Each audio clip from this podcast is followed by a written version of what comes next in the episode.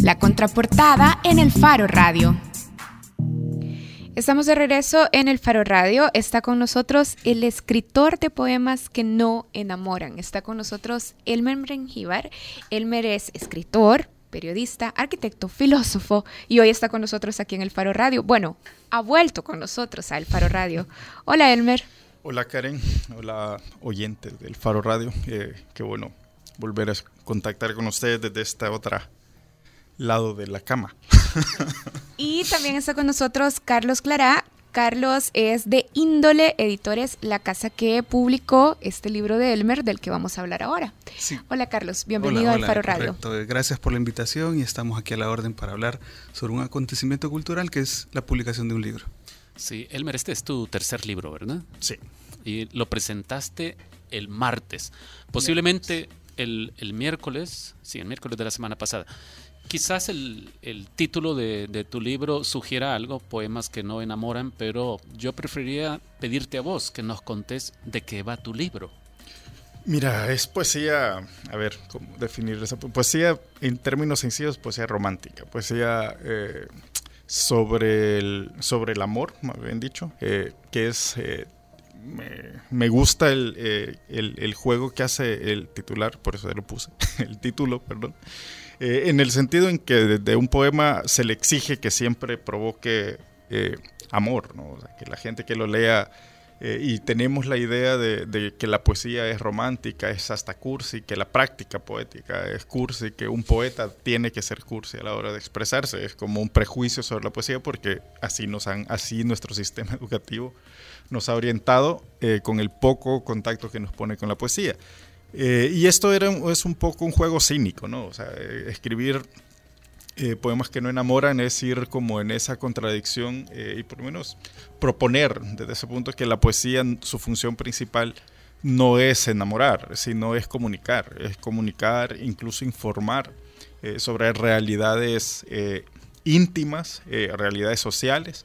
lo íntimo no deja de ser social porque al final la intimidad de cada quien eh, uno la construye a partir de las posibilidades que le da el contexto, ¿no? A vos, Elmer, la, la poesía ajena, no la tuya, la que vos leías o la que vos lees o leíste, no, nunca la viste como un potencial instrumento de seducción, es decir, utilizarla como herramienta de seducción. Estoy mm. pensando en si, eh, si no es solo que querés provocarnos con ese título.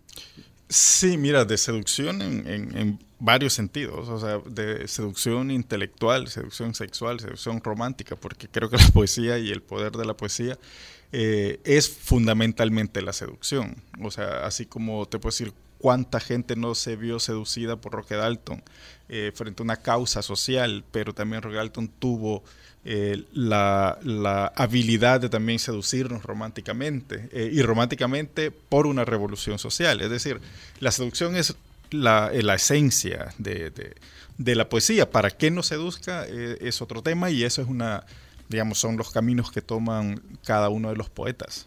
¿Y el fin de la poesía en este libro tuyo cuál es?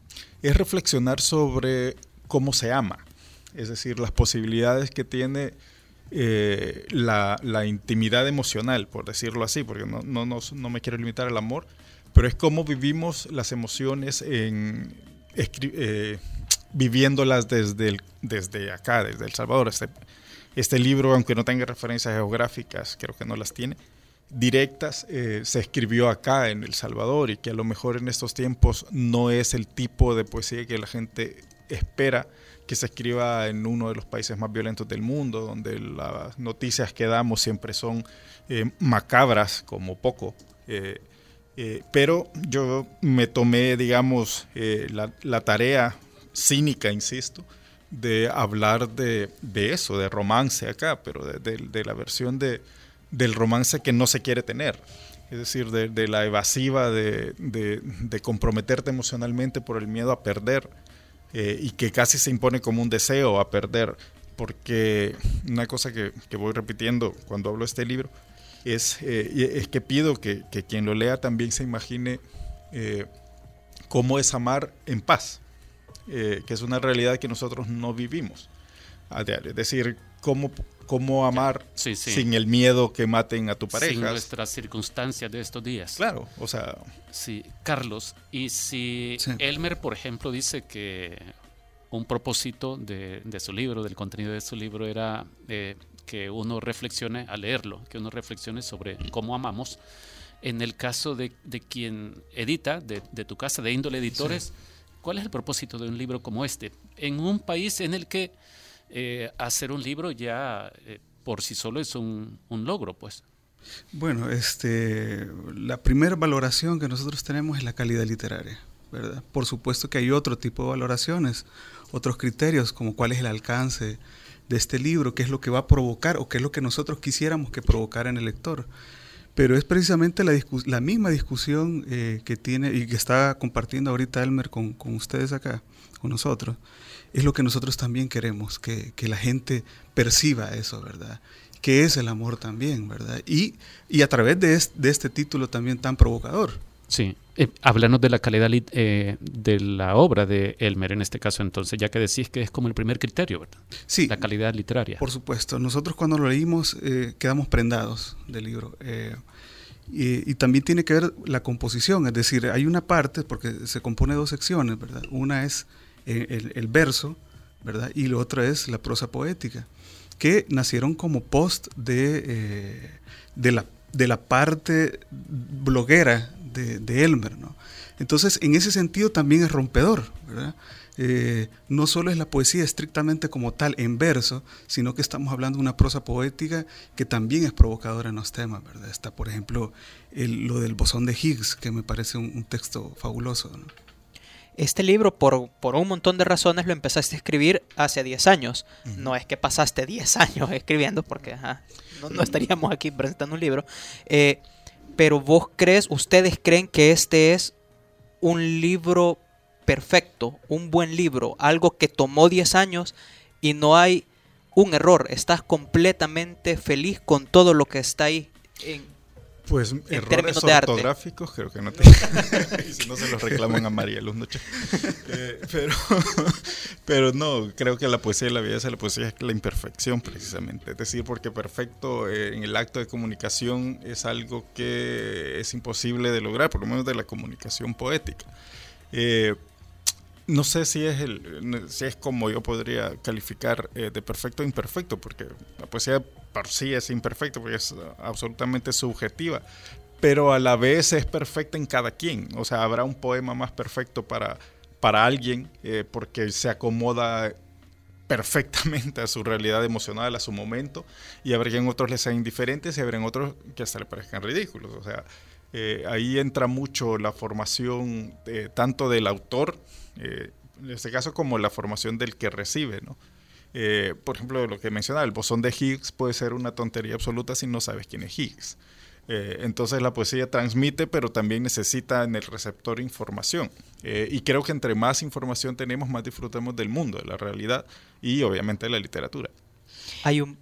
Perdón, Karen, por favor. No, adelante, adelante. Karen, por termina, termina de debatir con Elmer. ¿Hay público para la poesía aquí en El Salvador?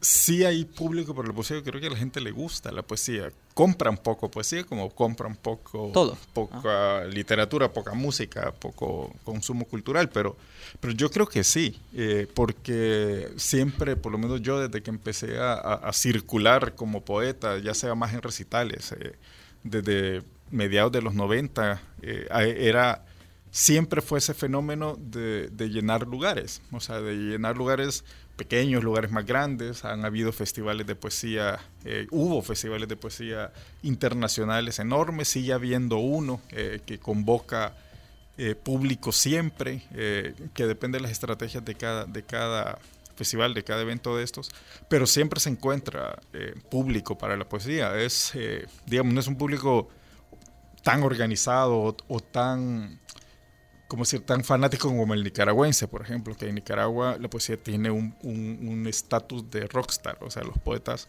eh, tienen un estatus que llenan plazas enteras en una tarima como de un concierto, en el Festival de Granada, por ejemplo, que creo que todo el mundo disfruta ese festival por eso, cosa que aquí no se ha probado, pero no, no estoy tan seguro que lleguemos a ese nivel, pero creo que sí público hay.